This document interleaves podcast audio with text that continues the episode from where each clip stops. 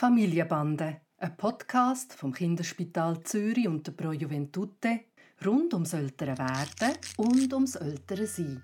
Heute zum Thema Kinderbüchli vorlesen. Hi Papi. Hi, Noah. Ich merke jetzt, wie der Tani immer wie mehr Freude hat an Büchli und äh, auch Geduld hat zum Hocken und sie anschauen. Und ich wollte dich fragen, wie tue ich ihm Büchli richtig erzählen? Oder wie soll ich sie mit ihm anschauen? Also, tue ich ihm das vorlesen oder ähm, reden wir einfach über das, was drin vorkommt?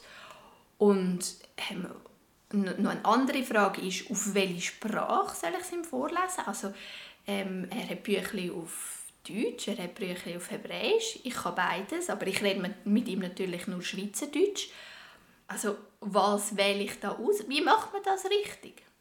Das ist eine, eine ganz schöne Frage, weil es ist wirklich so, dass wir wettet, dass Eltern mit Kindern Bücher anschauen. Das ist gar nicht so selbstverständlich, weil du magst dich erinnern, als er eins war, jetzt ist er so knapp anderthalb, als er eins war, dort hat er eigentlich äh, nur blättert und hat noch gar kein Interesse für Bücher oder hat auch Bücher verrissen. Und das ist jetzt ganz anders, oder?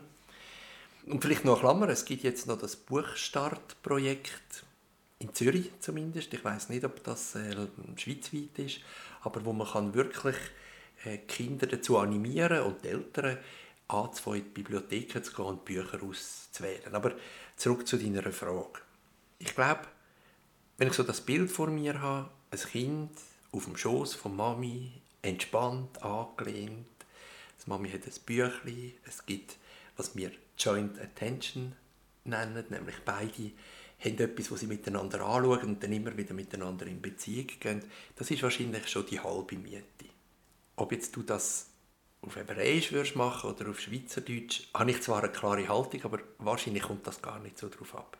Ich würde es so machen, dass du in der Sprache redest, wo du dich am allerwöhlsten fühlst.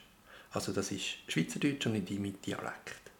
Wenn der Text auf Hebräisch ist oder auf Hochdeutsch, würde ich ihn in diesem Alter sicher auf Schweizerdeutsch übersetzen, weil das eigentlich die Sprache ist, wo du mit ihm redest und alles würde eine Art Befremdung sonst reinbringen. Wenn sein Vater mit ihm Hebräisch redet, dann soll er Bücher auf Hebräisch erzählen. Und dann findest du aber wirklich Geschichte zu erzählen, die dort drin steht, oder geht es eigentlich nur darum, äh, zu schauen, ob er den Papagei auf dem Bild entdeckt? Also gute Bücher sind natürlich die Bücher, die immer auch einen Bezug zu seinem Alltag herstellen.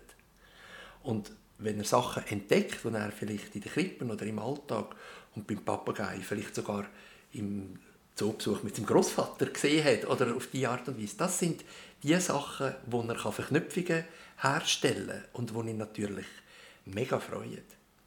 Er braucht noch nicht wahnsinnig originelle Bücher mit anderthalb. Es sollen Bücher sein, die einen Bezug haben zu seinem Alltag. Es sollen eine überschaubare Menge von Informationen drauf sein. Und jetzt kommt noch etwas ganz Wichtiges. Kinder lieben extrem Repetition. Es braucht gar nicht viele neue Bücher, sondern immer wieder ein Büchlein anschauen, das er liebt, wo er weiß, ah, jetzt kommt das. Und er dir zeigen kann dass er schon weiß, was kommt und du Freude hast, weil er schon weiß, was kommt und so weiter, das ist mindestens so wichtig oder wichtiger, als dass man ihm äh, viele neue und coole Sachen zeigt. Also das heißt, das Büchlein muss ich wirklich als etwas verstehen, wo mir eigentlich ähm, Möglichkeit gibt, dass wir zusammen uns auf etwas konzentrieren können, wo ihn interessiert und wo ehrlich gesagt auch mich wesentlich mehr interessiert, wie irgendwie zum 25.000. Mal die gleichen Klötzchen aufeinander zu stellen.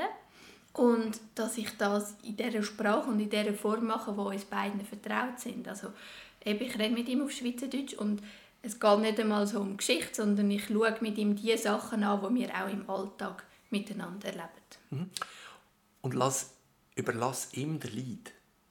Also wenn er will, zwei Seiten führen gehen und nachher wieder zurück, was, mir, was eine andere Art ist, ein Büchlein anzuschauen, wie wir das machen, lass ihm das. Und lass ihn umblättern also, dass er wie das Gefühl hat, ich kann etwas bewirken, aber es ist etwas, das ich mit der Mami teilen kann.